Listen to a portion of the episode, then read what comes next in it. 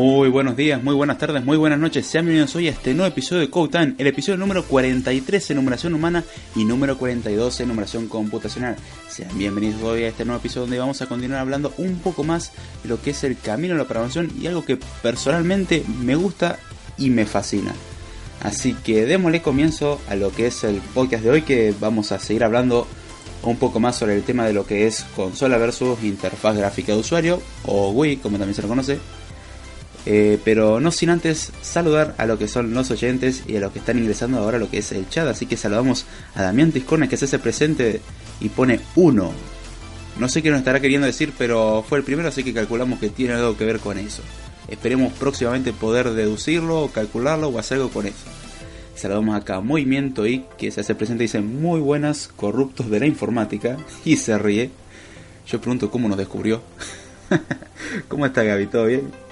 Che, Gaby, una cosita, confírmame. Saliendo acá vamos para lo que es Movimiento I. Escribirlo así, vamos ya haciéndole publicidad Movimiento y de todo. Saludamos acá a Eddie que se hace presente y dice, saludos gente. Hey Eddie, ¿cómo va? ¿Todo bien? Espero que estés muy bien. Y bueno, vamos a arrancar con lo que es el podcast de hoy. acá dice ese David Newman. Al que no entiende de dónde me río, vuelvo a repetir, pásese por el chat de Spray que es muy divertido uno puede participar, está, está bastante bueno, es muy interactivo, es bastante lindo. Así que acá dice Damián Tiscorn respondiendo la pregunta, no David, es que soy el número uno, esto, ah, bueno, está bien. Perfecto, acá Gabriel Carbone nos confirma que saliendo de acá vamos a Movimiento I, así que no se olviden de terminando Code Time, pasamos a Movimiento I donde vamos a estar hablando de lo que es el mundo de la tecnología y dando en particular lo que son noticias de tecnología, así que arranquemos con lo que es el podcast de hoy. A ver, saludamos a Javier Incisu, dice, Insitu, perdón, ya leí mal, dice, muy buenas, hey, la primera vez que te veo por acá en lo que es el chat, así que eh, bienvenido a lo que es el podcast, a lo que es el envío, por lo menos a lo que es el chat, y espero que te guste lo que es el programa de hoy. Perfecto, acá vuelve a confirmarnos eh, movimiento ahí dice, hoy hay movimiento ahí, así que arranquemos con lo que es el programa que tenemos unos cuantos temas y vamos a ver si hoy podemos concluir con lo que es la parte de consola, porque hasta ahora estamos haciendo este verso y hablamos solamente de lo que son las interfaces en base a texto. Así que vamos a tratar de terminar con esto para ver si la semana que viene ya podemos arrancar con lo que es interfaz gráfica de usuario. Así que bien, vamos a recordar un poco lo que era eh, lo visto en la semana pasada. Recomiendo que si no escucharon el podcast anterior pasen por ahí porque a pesar de que trato de que no, no sean cosas dependientes, estamos hablando de que esta es una parte de una serie, o por lo menos en principio es pensado para un episodio, pero eh, con, viendo que los 40 minutos no alcanzan, se va extendiendo y al final está la parte 4. Como será una idea, existe parte 1, 2 y 3, así que recomiendo y que si no las escucharon, después también pasen por ahí para tener un mejor contexto y entender mejor las cosas y de paso informarse un poco más que nunca está de más. Así que la semana pasada lo que estuvimos viendo era un poco sobre la, anatomía de los intérpretes de línea de comando, que estaban divididos, por ejemplo, cuando nosotros ingresamos un comando, o una línea, mejor dicho, en el intérprete, lo podíamos dividir en tres partes. Una parte era el prompt, que era una información que nos daba el mismo intérprete diciendo en qué carpeta nos ubicamos, qué usuarios estaba utilizando esto, con qué permisos, en qué momento se le dio el permiso y un montón de datos más. Después estuvimos viendo lo que eran los comandos, que podían ser de tres tipos, tanto internos, que eran los que venían incorporados con el intérprete, los que eran incluidos, que son provistos por el sistema operativo, no son parte del intérprete, pero hacen referencia a archivos que eh, son parte del sistema operativo. Esos son, por ejemplo, la mayoría de los comandos que nosotros conocemos. Por ejemplo, eh, haciendo referencia a sistemas operativos eh, Linux, contamos con lo que son comandos como ls, rm, mkdir, o listar, eliminar y crear directorio, o por lo menos esa es su función, y eso hacen referencia al fin a, uno que, a lo que es un archivo compilado, un archivo binario, que se va a ejecutar. Recordemos que todo comando termina ejecutando un programa, o por lo menos esa es la idea, y cuando estamos hablando de lo que es un comando incluido y no uno interno, generalmente hacemos referencia a un archivo externo que no es parte del intérprete, pero que está dentro de lo que es el mismo sistema operativo. Después veíamos lo que eran los comandos externos, que eran comandos, o mejor dicho, programas mayormente que ejecutamos. Por ejemplo, cuando ejecutamos el Firefox, por dar un ejemplo, o ejecutamos algún editor de texto, cosas así, no son cosas que vienen por defecto en el intérprete ni que vienen incluidas en el sistema operativo. Muchas veces son cosas que nosotros instalamos o veces que nosotros mismos queremos ejecutar cosas. Por dar un ejemplo, queremos ejecutar eh, o lanzar un intérprete de algo, lanzar un programa y para eso utilizamos la línea de comandos y ahí es donde nosotros empleamos esto que no es incorporado ni es interno, sino que es externo y hacemos referencia a un programa que por defecto no vendría. Por eso se lo conoce como externo. Después vimos lo que eran los parámetros, que era información extra que le pasamos, eso lo vimos muy por encima. Y la idea de hoy es profundizar sobre lo que son los parámetros, que es básicamente información extra o cierta información necesaria para el programa, porque hay programas que necesitan información o cierto contexto para trabajar. Entonces con esto vamos a darle órdenes o darle datos a lo que es al programa para que pueda funcionar o correctamente o personalizar el funcionamiento del programa como tal. Entonces vimos todo lo que era el prompt, eh, la protección de, de, recursos, así que si están interesados en lo que es eso pueden pasarse a lo que es el podcast de la semana pasada. Y hoy vamos a arrancar con lo que son los argumentos o los parámetros. Cuando hablamos de argumentos o parámetros, vuelvo a repetir, hacemos referencia a lo que son datos extra o información extra que le pasamos a un programa. ¿Por qué digo extra? Porque nosotros cuando invocamos un comando generalmente lo invocamos bajo el nombre del mismo comando. Entonces, todo lo que venga después de esto es básicamente cierta información por demás que le estamos dando, que muchas veces esa información por demás es necesaria, pero que le permite al programa funcionar como se debe o de manera personalizada si lo queremos ver así cómo se le pasan los argumentos. Lo que se hace uno es escribir generalmente el comando y después de esto es escribir el conjunto de argumentos que uno le quiere pasar, que se suelen escribir mediante lo que es texto, ya sea una ruta, ya sea un string, ya sea un número, un booleano o lo que sea, se lo pasamos desde el mismo intérprete. Después cuando uno le da enter, o mejor dicho, da accionar ese comando, la línea de comando lo que va a hacer es tomar el comando, ejecutarlo e interpretar el resto como esto es un argumento y se lo pasamos a lo que es el programa. Saludamos acá a Marco B. Espinosa que dice saludos, ahora sí alcancé en vivo. eh, me alegro Marco. Espero que te guste lo que es el, programa de hoy y como siempre digo, a disfrutar de lo que es el podcast porque acá estamos, acá estamos para pasarlo bien y para aprender algo ya que estamos. Eso es lo lindo, divertirse y aprender. No muy fácil de hacer hoy en día, pero bueno. En sí, un programa, eh, los argumentos se le pasan cuando es iniciado y tiene la peculiaridad de que no necesariamente es un solo argumento. Por ejemplo, eh, nosotros podemos tener un programa que lo que hace es imprimir un string, pero no sabemos qué string va a imprimir o no, o imprime un texto en pantalla o envía un texto a todas las computadoras conectadas a lo que es el equipo. Entonces, nosotros tenemos un programa que si lo llamamos envía el texto que le pasemos a otra máquina o a todas las máquinas de la red.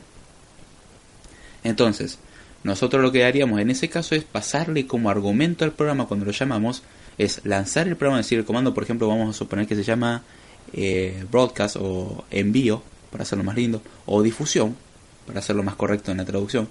Vamos a llamar al comando, se llama difusión. Y a difusión lo que le vamos a pasar es un texto, que va a ser el argumento. Entonces, cuando queremos ejecutar este programa, lo que haríamos en el command prompt o, lo que haríamos en la línea de comandos es escribir el comando, por ejemplo, difusión, espacio, ahora vamos a explicar por qué el espacio, y después el argumento que sería el, en sí lo que es el, texto a enviar. Una vez que uno ingresa eso, el comando se va a ejecutar y lo que va a hacer es llamar al programa difusión y le va a pasar como argumento el dato que nosotros le pasamos al command prompt. Es decir, como, toma, dame un dato y yo se lo transporto. Como un, un teléfono de compuesto parecido, nada más que no es un teléfono de compuesto, esto sí funciona. Entonces, esa es la utilidad que tienen los argumentos que le pasamos a lo que es un programa. Eh, por ejemplo, para citar ejemplos que realmente sirven, contamos con lo que es el tan bonito y peligroso a la vez comando RM, que en los sistemas Unix sirve para eliminar. Es bastante peligroso por cuestiones de que, a diferencia de lo que es un comando estándar, o mejor dicho, el funcionamiento estándar por interfaz gráfica que contamos en los sistemas operativos, que a la hora de eliminar las cosas van a parar a una papelera de reciclaje por si por las dudas te arrepentís, a diferencia de eso, cuando nosotros trabajamos con la línea de comando, salvo que le agregamos algunos argumentos extra que generalmente no se hace, por defecto no pregunta, entonces uno le da algo a la opción de eliminar y esto no va a preguntar, va a eliminar. Y si te equivocaste en el archivo, te equivocaste en la ubicación de lo que vas a eliminar, eh, te vas a querer agarrar la cabeza, me ha pasado, es muy peligroso ese comando, es poderoso, es muy lindo, es muy útil, pero si lo usas mal, los dolores de cabeza que causa son increíbles. Saludamos acá a Picho Ramírez que se hace presente y dice buenas a todos, saludos del país de los tacos. Hola Picho, ¿cómo está? ¿Todo bien? Entonces, eh, el comando RM por defecto no puede hacer absolutamente nada porque nosotros no le estamos diciendo sobre qué actuar. El RM lo que hace, ya le dije, eliminar un archivo. Y si nosotros le pasamos o no le pasamos nada, llamamos a RM lo que va, nos va a reportar un error, como falta un argumento. ¿Qué argumento falta? Decime qué es lo que tengo que eliminar. Entonces, lo que tiene que hacer uno es decir, por ejemplo, rm espacio archivo.c para decir vamos a eliminar un archivo de extensión C. Entonces, con eso ya podemos eliminar un archivo. Si quisiéramos eliminar varios archivos, acá viene lo que es el tema de múltiples argumentos. Podríamos decir rm, por ejemplo, archivo.c, espacio archivo.h, por decir, eliminamos el archivo.c y el header de ese archivo. Entonces ahí es donde tenemos ya múltiples argumentos. Después, por ejemplo, podríamos querer pasarle más argumentos, que es algo que vamos a ver ahora, que es por ejemplo hacer RM, y acá es donde viene la parte peligrosa del RM, porque hasta ahora está bien, podemos borrar archivos, no pasa nada. Pero el problema es cuando hacemos, por ejemplo, RM-RF y le pasamos la dirección de una carpeta. RM recordemos que servía para eliminar, pero el eliminar funciona solamente para archivos. Está bien, sé que cuando hablamos de lo que era sistema de archivos dijimos que en realidad las carpetas terminan siendo archivos, pero eh, en lo que es respecto a este comando trabaja únicamente sobre archivos, salvo que se especifique lo contrario. Saludamos acá a Juan Sibel que se hace presente y dice, ¿qué pasó gente? Saludando por aquí. ¿Qué tal Juan? ¿Cómo está todo bien? ah, qué gusto verte por acá, che.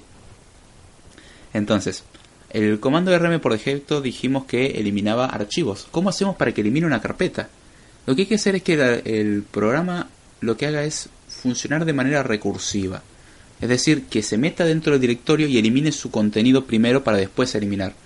El RM permite eliminar, por ejemplo, lo que son carpetas, pero si están vacías, si tienen contenido, no va a permitirlo. Entonces, ¿qué es lo que hay que hacer? Es darle la obligación o darle la orden de eliminar todo el contenido. ¿Cómo hacemos con el guion R? El guion R es una bandera que nos va a indicar, bueno, hacerlo de forma recursiva, es decir, si tenés archivos dentro de esta carpeta, metete y eliminalo. Y si hay una carpeta dentro de la carpeta, metete dentro de esa carpeta y también elimina su contenido. Es decir, va a empezar a meterse en todas las subcarpetas posibles, va a eliminar su contenido, va a eliminar esa subcarpeta, va a eliminar los archivos para llegar, llegar finalmente a lo que es eh, la carpeta como tal que queríamos eliminar y finalmente la elimina.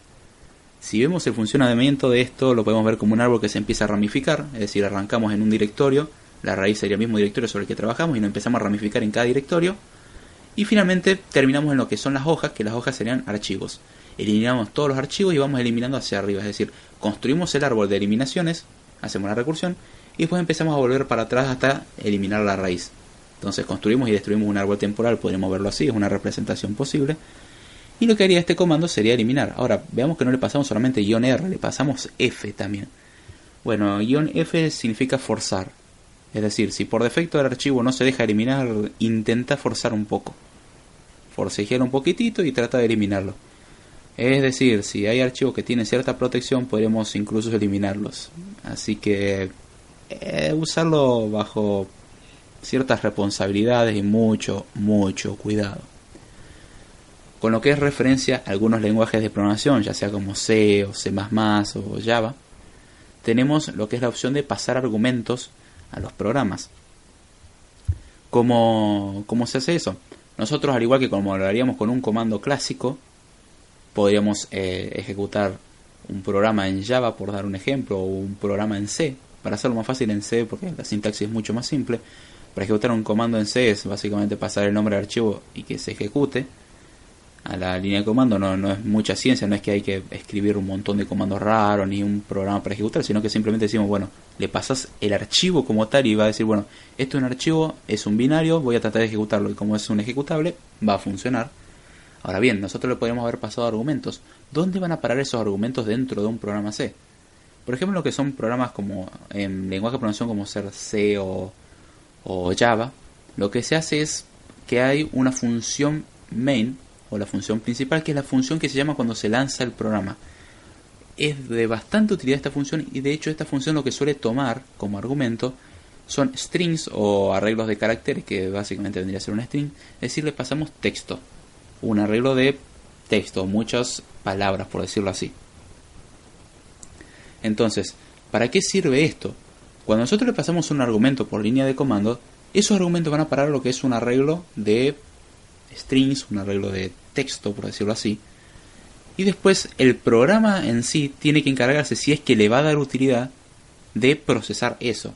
Por ejemplo, nosotros quisiéramos hacer el programa que hace difusión, que toma un texto y lo envía a todas las computadoras, y el main lo que haría es decir, bueno, voy a agarrar el texto que me pasaron desde la línea de comando, que es el argumento de la misma función, voy a procesarlo si es que tengo que procesarlo y lo voy a mandar a todos lados que yo pueda. Entonces, ahí estamos viendo cómo tomamos un argumento y el programa le va a dar utilidad. Por ejemplo, en lenguajes como ser Python cambia un poco esto, ya que los argumentos no se pasan a lo que es la función main. Los argumentos son globales, es decir, en cualquier parte del programa tenemos acceso a los argumentos que le pasamos al programa cuando lo lanzamos. Bueno o malo es la implementación que utiliza Python, es su propia implementación, tiene sus ventajas porque podés tener, ya te digo, acceso desde cualquier lado. Hay veces que por cuestiones de seguridad no, no es tan agradable. Pero a lo que es, por ejemplo, en C, Java y muchos lenguajes, eso no se permite.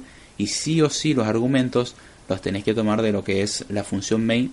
Y si necesitas que alguna otra función tenga acceso a ese dato, o vos agarrás el contenido del argumento que le pasás al main y lo convertís en algo global, es decir, lo guardás en una variable global, o se lo pasás como argumento a la función que necesita de ese dato. Son las dos opciones que tenés. En Python no es necesario porque siempre es accesible para cualquier cosa. Entonces ya estamos viendo que esto realmente tiene su utilidad. Es bastante bueno e importante saber usarlo. Es algo que se aprende cuando se crean aplicaciones más que nada en base a línea de comando. En aplicaciones gráficas también es útil, pero se usa por ahí mucho menos. Entonces tenemos ese tipo de cosas. Otra de las cosas que podemos pasar como argumento es no solamente un texto, un número, podemos pasar lo que son opciones o banderas, por decirlo así, que banderas o switch, interruptores, distintos nombres, que tienen la utilidad de modificar lo que es la operación de un comando, pero con la peculiaridad de que los valores que puede tener generalmente son true o false o son un indicador de lo próximo que va a venir. Aquí viene esto. Eh, por ejemplo, nosotros podríamos querer que nuestro programa por defecto no imprima nada en pantalla, es decir, funcione como si fuese en modo incógnito. Eh, nosotros ejecutamos el programa, el programa se empieza a, funcionar y por dentro no sabemos qué pasa, no sabemos si hay un error, no sabemos nada. Nosotros confiamos que el programa va a estar haciendo lo que tiene que hacer. Acá pregunta Damián Tisconia, Antonio Banderas, eh, no necesariamente y no precisamente. Entonces, nosotros el programa por defecto queríamos que no imprima nada, porque no queremos que se llene la pantalla un montón de caracteres, simplemente queremos que el programa funcione. Pero por ejemplo quisiéramos de que si le pasamos cierta opción o le pasamos un cierto argumento, modifiquemos ese comportamiento y que ahora el programa sí nos imprima eh, cada cosa que hace. Por ejemplo, imprime procesando el texto, nos imprime tratando de enviar, enviando, mensaje enviado, se ha recibido un mensaje, el contenido del mensaje es tal, es decir, va a ser mucho más verboso, va a tener mucho más contenido y eso se lo hace mediante este modificador. Por defecto, uno podría hacer que el programa imprima todo eso. Pero es molesto que se esté actualizando todo el tiempo y mostrando un montón de información innecesaria que no le vamos a dar utilidad. Entonces, por defecto, lo que haría uno como buena regla es ocultar toda esa información.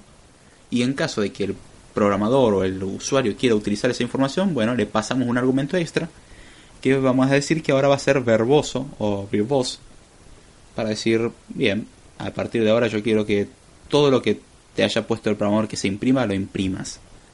Se pueden poner distintas maneras, incluso quiero que seas verboso en la fase de enviado de mensaje, quiero que seas verboso en el procesamiento del texto, quiero que seas verboso en distintas secciones. Entonces también podemos, en vez de que se imprima toda la información, se imprima solamente una parte, que es muy útil cuando el programa es modularizable, es decir, se pueden dividir las cosas en distintas funciones.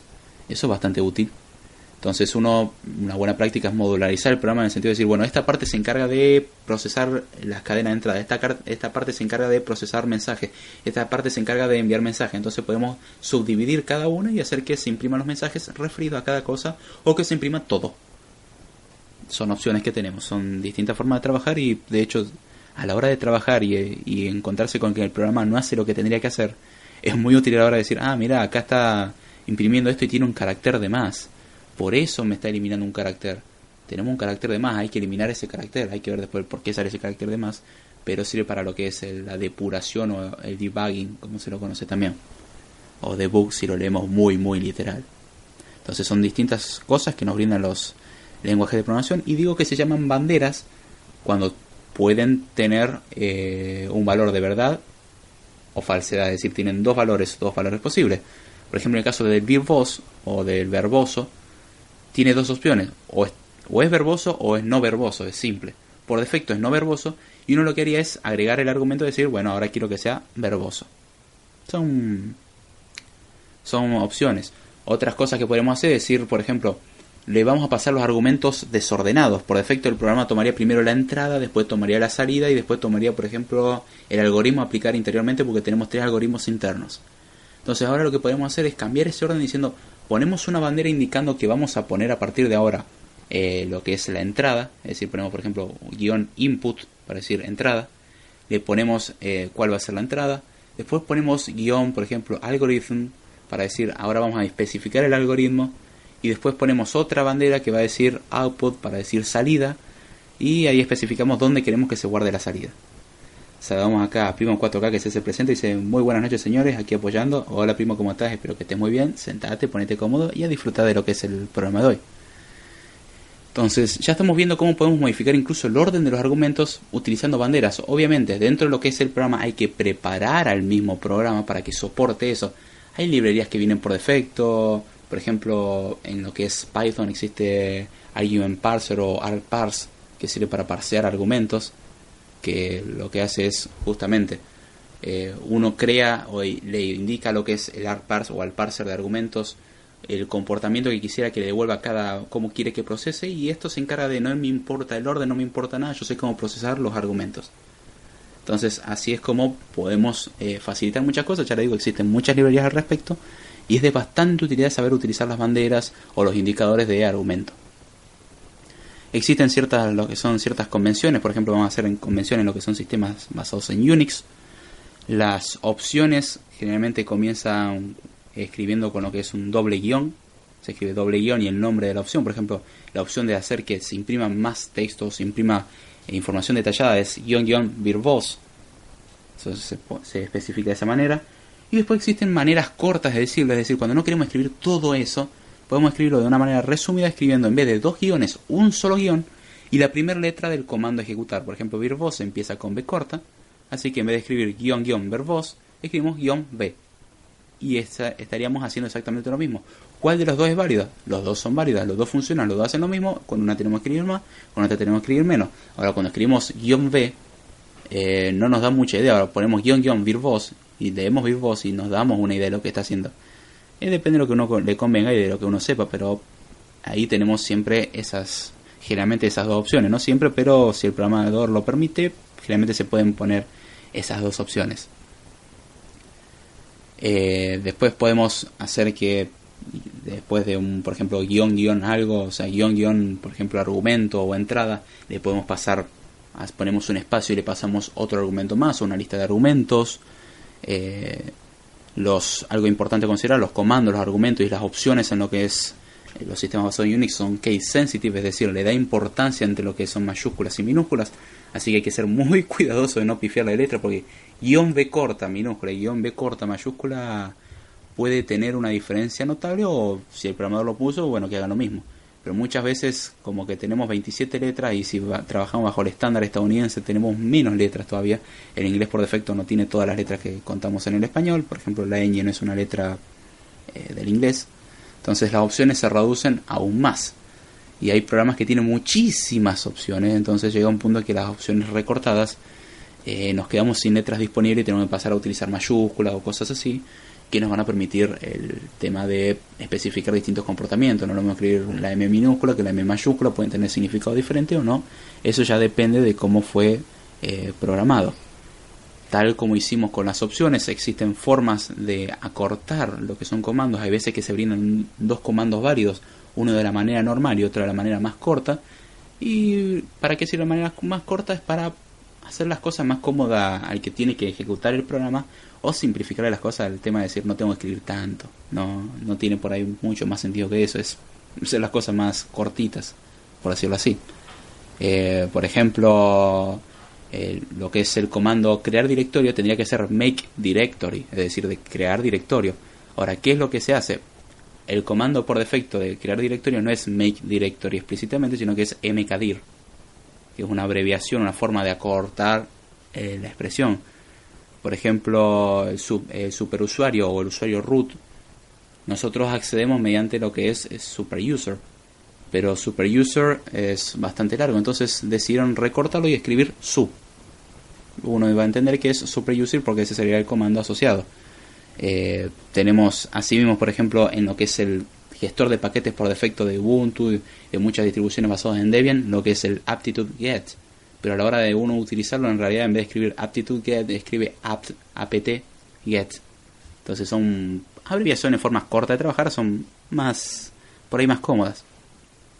Y una de las ventajas que contamos, por ejemplo, en lo que son las terminales casi siempre, es el tema de eh, poder autocompletar. En el sentido de decir, por ejemplo, empezamos a escribir aptitude y antes de escribir el get le damos al tabulador. Y el tabulador lo que nos va a hacer es va a tratar de completar y si tiene más de una opción para autocompletar, va a decir cuáles son las, sugerencias. Entonces uno tiene que seguir escribiendo hasta que llega un punto de que la elección del autocompletado sea única. Pero si el comando es único, uno empieza a escribirlo, le da el tabulador y se autocompleta. Lo mismo pasa con un, directorio. Si el directorio se llama, esta es la carpeta que tiene la foto de todas mis vacaciones, es molesto tener que escribir todo eso. Entonces escribimos, esta es la carpeta que le damos al tabulador y se autocompletó. Entonces son, son cosas bastante cómodas. Ahora bien, Recordemos cuando dijimos lo que era la interfaz basada en consola eh, de comandos o el intérprete de comandos tiene algo que es molesto. Los comandos no son intuitivos, ya le digo, mkdir o make directory, si uno diría make directory y se maneja medianamente bien con el inglés, uno diría, bueno, crea un directorio, no hay ningún problema. Uno pone mkdir y si no se da cuenta, estamos en un problema. Uno pone rm y se queda pensando, y rm, rm, ah, viene de remove, o sea, de eliminar. Eh, ponemos, por ejemplo, lo que es ls, que es list, que es de hacer un listado. Pero ponemos ls y qué es lo que me está queriendo decir esto? O por ejemplo tenemos el comando, va, no es un comando, es un intérprete. El intérprete de Haskell es GHCI, es uno de los tantos intérpretes que hay de Haskell. Y uno escribe GHCI, ¿quién me va a decir que eso tiene algo que ver con Haskell? Está bien, tiene una H en algún lugar. Pero no, no, no me da mucha idea. Entonces, tenemos que contar con lo que es alguna ayuda, alguna pista. Existen manuales, obviamente, eso siempre existen, recomiendo siempre leerlo. Pero eh, a pesar de que la crítica de lo que son las interfaces de línea de comando es que son no son del todo intuitivas y que muchas veces los usuarios no provee eh, o mejor dicho no se le provee al usuario un método o no se le provee información necesaria para saber utilizar la línea de comandos existen ciertas formas de ayuda por ejemplo hay muchos intérpretes de línea de comando que lo que hacen es eh, si escribimos un comando y nos faltaron los argumentos y lo tratamos de ejecutar, nos va a imprimir, hay un error, te va a decir cuál es el error y va a decir falta tal argumento o esto, este programa toma tales argumentos y le imprime los argumentos que tomaría, explicando para qué sirve cada argumento. Es como reporte de error, pero ya que estamos te voy a decir qué es lo que te falta. Pero tampoco nos podemos fiar de eso. ¿Por qué? Porque hay comandos que no necesitan argumentos. Por ejemplo, el ls por defecto no necesita argumento. El ls es un programa que sirve para listar el contenido de un directorio. pero eh, por defecto no toma argumentos y cuando no toma argumentos, ¿qué es lo que va a listar? El directorio actual. Recordemos que siempre el intérprete de línea de comando está ubicado en un directorio y lo que hacemos si llamamos a ls simplemente va a eh, listar el directorio actual. Ahora bien, ¿qué pasa si queremos listar el contenido de otro directorio? Bueno, hacemos ls espacio y lo que es eh, la dirección del directorio a listar. Pero si ponemos ls solo nos va a listar y no nos va a dar ninguna pista, entonces tampoco nos podemos fiar porque hay comandos que no necesariamente necesitan de lo que son argumentos extra. Entonces tenemos ese tipo de problemas. Hay, hay programas que nos permiten acceder a distintos tipos de ayuda, es decir, más o menos verbosos, en el sentido de te damos más o menos texto a leer. Y por suerte contamos muchas veces con lo que es una ayuda bastante importante, que hay un comando llamado help o man, dependiendo. Y por ejemplo uno lo que podría hacer es eh, llamar a un, al escribir el comando, y después poner como argumento eh, lo que es la palabra help.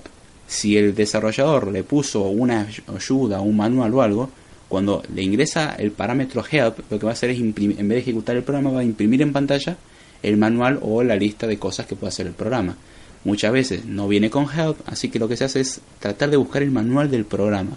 Entonces, ¿cómo se hace eso? Se escribe man, espacio, el nombre del programa, le damos a enter y el sistema se va a encargar de buscar, si es posible, un manual para el programa que tenemos. Y ahí nos va a dar un manual, hay veces que cortito, que dice, bueno, esto sirve para esto y ya está.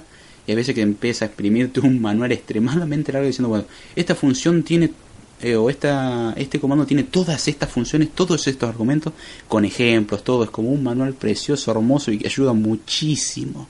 Entonces tenemos ese tipo de, de ayudas. Por dar un ejemplo, el GCC o el New C Compiler o el compilador de C de GNU o New, como lo pronunciemos, es el compilador de software libre utilizado para justamente compilar el lenguaje de programación C, uno le da a lo que es man GCC y la cantidad de ayuda que se imprime, se imprime un manual increíblemente largo.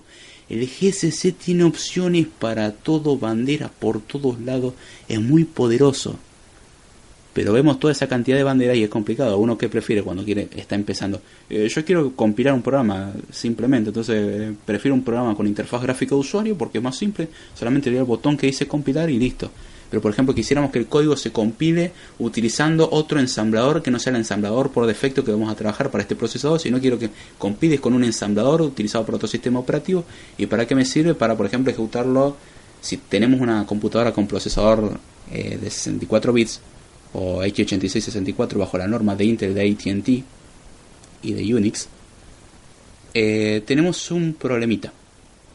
Si queremos ejecutar ese comando o ese código en lo que es un equipo con ARM, no vamos a poder porque el, ensamblador, el código máquina es distinto.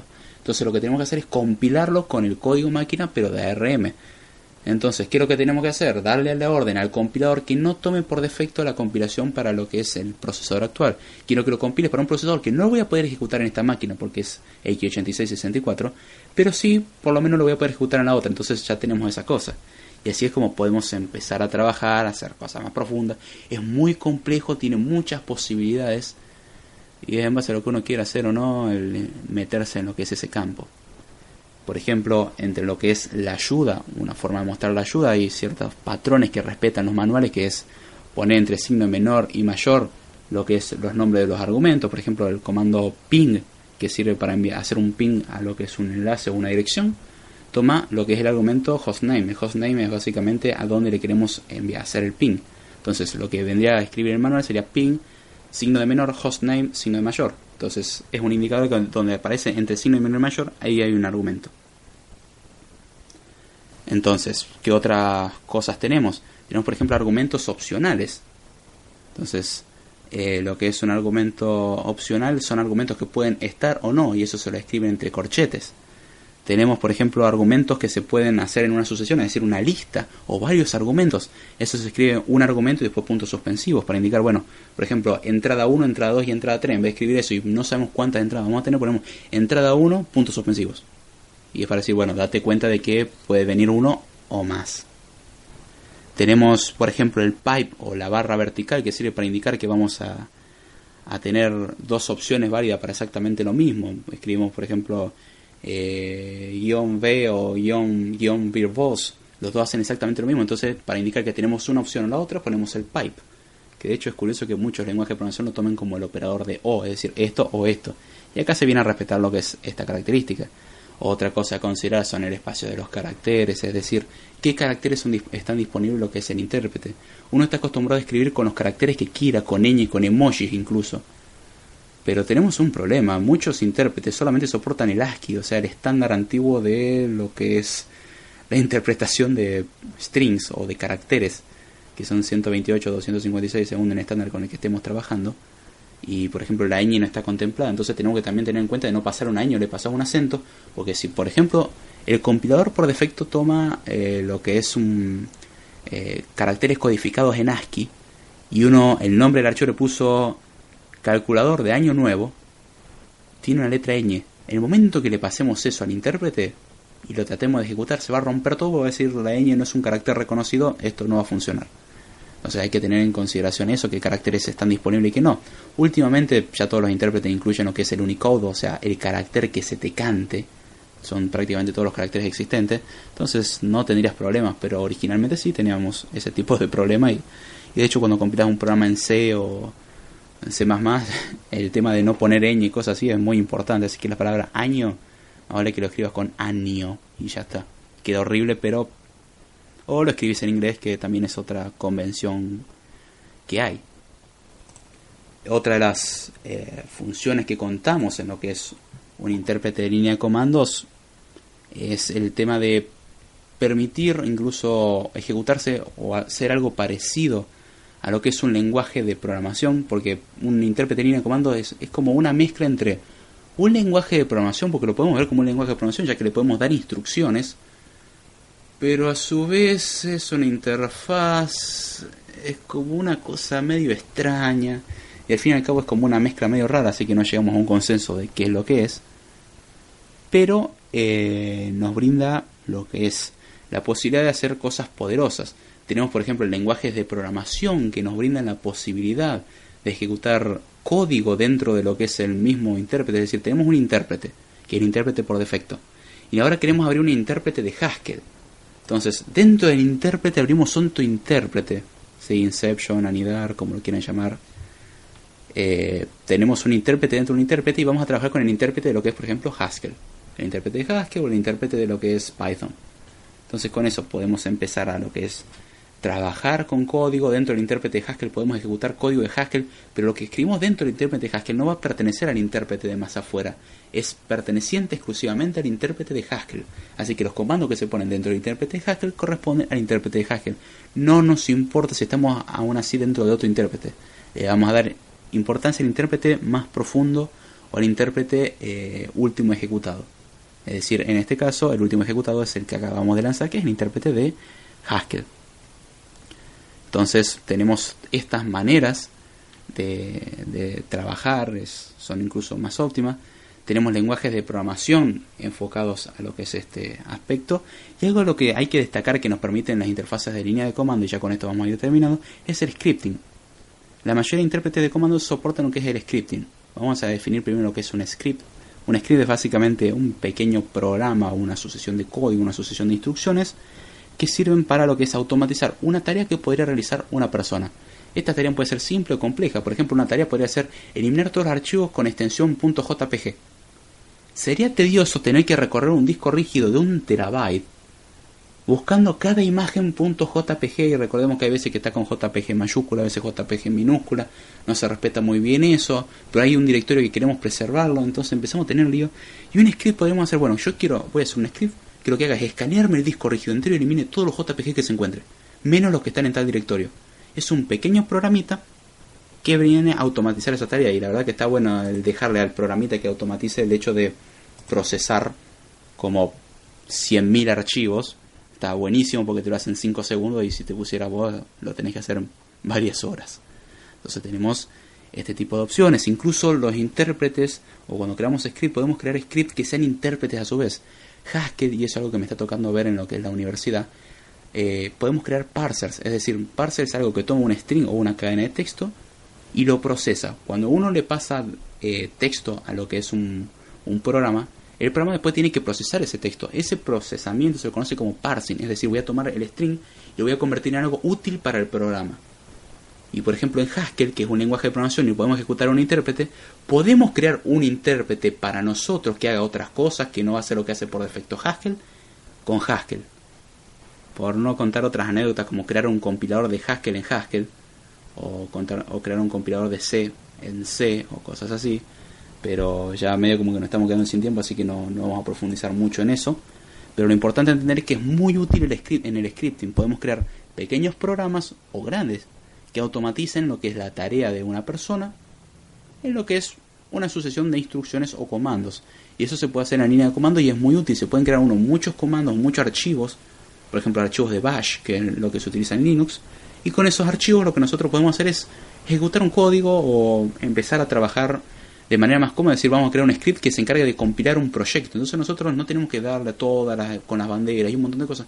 Creamos un script que lo que haga es tomar archivos, empezar a analizar, eliminar archivos innecesarios, compilar, eliminar archivos innecesarios de eso, archivo basura, y ejecutar el programa. Y nosotros lo único que hicimos fue ejecutar un archivo, que en principio lo tuvimos que crear y programar, pero después automatizó toda la tarea.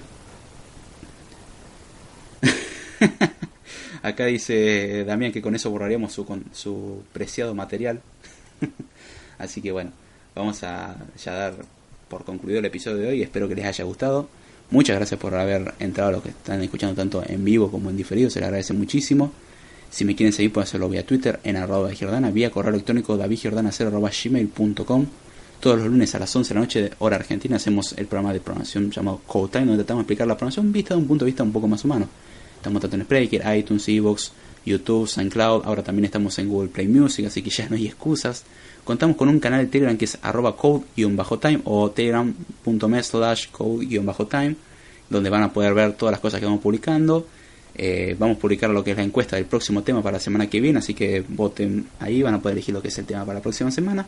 Ya con esto terminamos con lo que es interfaz de línea de comando, vamos a pasar lo que es interfaz gráfica de usuario, vamos a analizar sus ventajas y desventajas. Hasta ahora vimos las ventajas y desventajas de la línea de comando, así que vamos a ir viendo eso.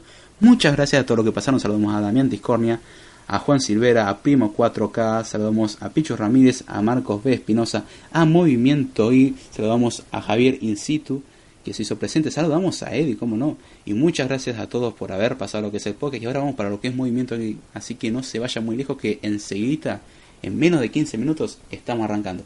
Así que espero que les haya gustado, no se olviden de compartir, dar corazón, comentar, suscribirse a lo que es el podcast o tanto al canal de YouTube, contamos también con un canal de YouTube que es, ahí me buscan como David Giordano, donde tenemos también un curso de programación del, de lenguaje de programación Swift versión 3, así que pasen por ahí, es totalmente gratuito y está en español. Mañana a la mañana estamos subiendo el próximo episodio, así que espero que les haya gustado y será hasta la próxima.